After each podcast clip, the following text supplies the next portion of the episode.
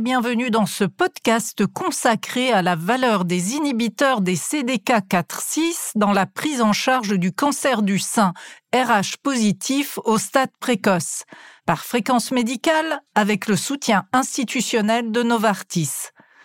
Nous allons donc nous intéresser à l'étude Nathalie, dont les premiers résultats ont été présentés lors du congrès de l'ASCO 2023.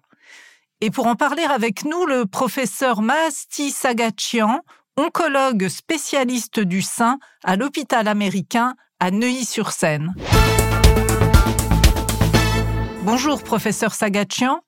Alors comment s'organise actuellement la prise en charge des cancers du sein RH positifs et en particulier pour les risques de récidive élevés? Alors Aujourd'hui, dans les cancers du sein lumineux, les cancers du sein RH+, on est passé d'une phase de désescalade des traitements. C'était toute l'ère des profils génomiques qui permettaient, euh, avec les bas risques génomiques, d'éviter la chimiothérapie. Et puis après ça, les données ont un peu changé pour les patientes préménopausées. On s'est rendu compte que même sur des bas risques ou risques intermédiaires génomiques, pour les patientes préménopausées, bah, on a réescaladé, on s'est rendu compte de l'intérêt malgré tout de la chimiothérapie, probablement, sauf les très bas risques. Et donc là, on est dans une ère un peu de nouveau de personnalisation des traitements adjuvants pour aller toujours plus loin, parce qu'il ne faut pas oublier que ces patientes avec des cancers du sein hormonosensibles rechutent dans 20 voire 30 des cas et surtout à long terme et d'où l'intérêt d'une chimiothérapie pour les plus jeunes, mais euh, aussi d'une hormonothérapie pour éviter en particulier ces récidives tardives après 5 ans, 10 ans, 15 ans. Et donc, on a aujourd'hui pour l'hormonothérapie la, question de la durée de l'hormonothérapie ou pour les hauts risques, on va être sur du 7 ans et euh, la nouveauté, c'est qu'on se rend compte que plus de 7 ans, c'est probablement inutile. On est sur la question de l'intensification de l'hormonothérapie avec l'adjonction des analogues de LHRH, des agonistes de LHRH pour les patientes préménopausées. Et euh, il y avait à cet ASCO une présentation qui, qui démontrait le bénéfice pour les patientes préménopausées même les risques intermédiaires. Donc, euh, on va sans doute donner ces analogues à plus de femmes. Et puis, bah, la, dernière question pour essayer d'optimiser nos, nos traitements adjuvants d'hormonothérapie, c'était la question des inhibiteurs de CDK dont on connaît le bénéfice majeur en survie dans les phases métastatiques, évidemment, la question, c'est est-ce qu'on peut éviter les rechutes infiltrantes et métastatiques en donnant ces, traitements en adjuvant? On avait un début de réponse avec l'abémaciclib et l'étude Monarchie qui nous a montré de façon très significative la réduction de risque de rechute chez les patientes à haut risque hormonosensibles. À l'ASCO, on a eu la présentation des résultats de l'étude Nathalie, qui regardait une population et un inhibiteur de CDK un peu différent, puisque c'était pour des patientes de risque intermédiaire à haut risque et avec l'autre inhibiteur de CDK qui est le ribociclib. Juste pour mémoire, les résultats qu'on a eu jusqu'à présent avec la troisième molécule inhibiteur de CDK, le palbociclib, ont été négatifs en adjuvant, puisque ni l'étude Pénélope ni l'étude Pallas n'avaient donné de résultats de bénéfices à l'adjonction de ces traitements en adjuvant. Alors justement, qu'est-ce que vous pouvez nous dire sur cette étude Nathalie qui incluait donc des patientes à risque intermédiaire? L'étude Nathalie était très attendue, très attendue bah, après l'interrogation qu'avait suscité les résultats positifs de Monarchie avec abemaciclib et négatifs de palbociclib avec euh, Pallas et Pénélope. Donc Nathalie était très attendue. Encore une fois, on a, on a besoin de faire mieux, d'aller plus loin avec nos patientes euh, RH+. Et euh, Nathalie, c'est une très grande étude, c'est 5000 patientes incluses dans cette situation adjuvante pour lesquels on donnait, en plus de l'hormonothérapie adéquate, éventuellement hormonothérapie avec analogue de LHRH pour les patientes préménopausées, on donnait à ces patientes le ribociclib à une dose réduite, et on va en reparler, pendant trois ans, associé à l'hormonothérapie. Donc un schéma un peu différent de monarchie avec l'abémaciclib, puisque la molécule était donnée à dose réduite par rapport à la dose qu'on donne en phase métastatique, mais pour une durée plus longue, pour une durée totale de trois ans. On a eu à l'ASCO la première présentation intermédiaire des résultats de l'étude avec 500 euh, patientes sur les 5000 randomisées qui avaient reçu le ribociclib pendant la durée totale des trois ans et 1500 patientes qui, qui l'avaient reçu sur euh, une durée de deux ans. Cette analyse intermédiaire, elle montre d'ores et déjà un bénéfice en réduction de risque de maladie infiltrante. En fait, c'est cette euh, l'IDFS qui est la maladie invasive qui va être en gros les rechutes locales, contralatérales infiltrantes ou métastatiques.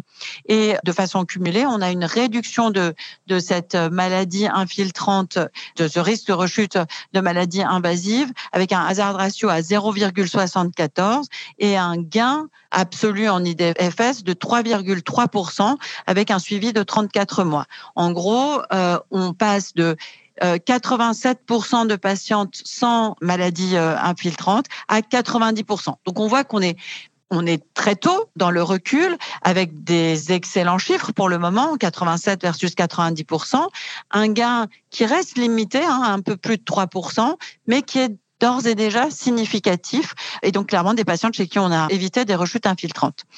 Euh, ce qui est intéressant, c'est le profil de ces patientes, euh, parce que dans cette étude, on avait euh, les patientes dès qu'elles avaient une tumeur de plus de 2 cm sans atteinte ganglionnaire, pour peu qu'elles aient un KI 67 euh, un peu élevé ou un grade 2 et plus, donc vraiment des toutes petites tumeurs, pas d'atteinte ganglionnaire, mais un peu voilà un peu agressives biologiquement, elles étaient incluables. Donc vraiment des patientes de risque qu'on considère de risque intermédiaire et bien sûr des patientes de haut risque avec euh, atteinte ganglionnaire.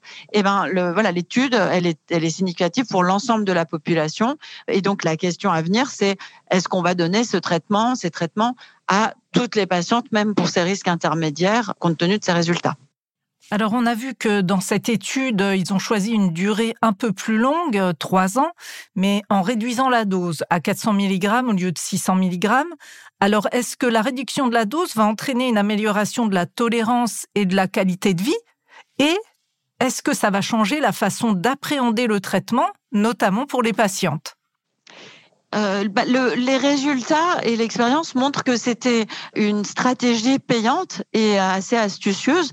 On sait en phase métastatique qu'avec la dose de 600 mg qu'on donne en phase métastatique, on a quand même 40% de patientes chez qui on va faire des réductions de dose à cause des neutropénies en particulier. Donc, euh, dans une stratégie adjuvante, c'est vrai qu'il faut trouver la bonne balance entre le bénéfice et le risque, qu'on ne veut pas chez ces patientes potentiellement guéries prendre le risque de neutropénie, neutropénie fébrile et de réduction itérative de doses qui sont compliquées à gérer. Donc c'était assez astucieux finalement d'ajuster la dose à une dose moyenne que la plupart des patientes vont vont pouvoir euh, tolérer, une dose qui va éviter des effets secondaires potentiellement euh, graves et une dose qui va permettre de prendre ce traitement pendant trois ans. Et on le sait sur ces traitements de type hormonaux d'approche euh, hormonale, on sait que l'objectif c'est d'éviter les rechutes aussi à long terme et de donner un traitement plus prolongé a sans doute l'intérêt de pouvoir protéger les patientes plus longtemps. Ça, on l'a vu avec l'hormonothérapie. Et la stratégie est payante puisque malgré cette dose réduite, déjà à 34 mois de recul avec l'analyse intermédiaire, on a un bénéfice qui est significatif et une réduction des rechutes qui est, qui est significative. Et d'ailleurs, en, termes de, de tolérance et de toxicité. Il y avait euh, que 20% d'arrêt de traitement pour toxicité, en particulier hépatique. Et ça, c'est pas tellement une toxicité dose dépendante. Donc, euh, c'est presque la toxicité qui est, qui est inévitable quelque part, très précoce. Donc, c'est ces patientes qu'on voit au bout de quelques mois de traitement euh, et c'est la même chose en phase métastatique, qui vont avoir une toxicité hépatique. Mais par contre, encore une fois, la réduction de dose de 400, bah, elle permet de tenir dans la durée. Donc soit ça passe, soit ça passe pas. Mais une fois que ça passe à 400, ça passe et ça passe sur trois ans. Et donc, euh, à partir de là, quelles sont vos conclusions ou finalement, comment vous analysez ces perspectives dans cette maladie? Eh bien, je pense que ça va être très intéressant pour nous. Ça va nous obliger à encore plus personnaliser nos approches adjuvantes, à vraiment réfléchir au cas par cas pour chaque patiente selon son âge, ses caractéristiques tumorales de taille, d'atteinte ganglionnaire et de biologie tumorale, c'est-à-dire le KI, le grade, éventuellement les signatures génomiques. Vraiment, on va devoir se concentrer au cas par cas pour chaque patiente pour décider chimio, pas chimio, pour décider hormonothérapie et quelle durée d'hormonothérapie. Est-ce qu'on rajoute pour les patientes de moins de 45 ans les analogues de LHRH systématiquement Et puis enfin, est-ce qu'on rajoute un inhibiteur de CDK et lequel? Donc euh, on a beaucoup de questions. Il va falloir vraiment qu'on euh, qu'on trouve des consensus et, et, et des référentiels pour euh, bah, que ces questions soient assez malgré tout rapidement résolu quand on est devant un dossier en, RCP ou quand on est en consultation. Donc moi, je pense qu'il nous faut vraiment des, des recommandations nationales très claires. Et je sais qu'il y a un travail de, de, l'INCA avec un, un, groupe qui s'est constitué pour euh, élaborer des, euh, des recommandations nationales. On en a vraiment besoin, mais peut-être aussi avec euh, des outils et des algorithmes de, de, décision qui nous permettent malgré tout de, personnaliser nos, nos décisions. Ensuite, pour ce qui est des, entre les inhibiteurs de CDK, Aujourd'hui, on a, euh, pour l'instant, pas encore le choix. On a l'abemaciclib qui a une AMM et euh, qui aura sans doute un accord de, de remboursement uniquement pour les patientes euh, N+, en fonction du nombre de ganglions. Si elles ont 1 à 3 ganglions, ça sera pour les patientes avec des tumeurs de 5 cm et plus ou de grade 3 ou 4N+. Euh, Donc aujourd'hui, ça, on peut déjà le faire. Demain, il va falloir euh, bien sûr euh, attendre d'abord les résultats définitifs de Nathalie, probablement en fin d'année à San Antonio, et ensuite déterminer est-ce qu'on inclut les groupes intermédiaires, les risques intermédiaires dans les patientes éligibles pour ces traitements-là. Professeur Sagatian, merci pour toutes ces réponses et merci à vous d'avoir suivi ce podcast et à très bientôt sur Fréquence Médicale.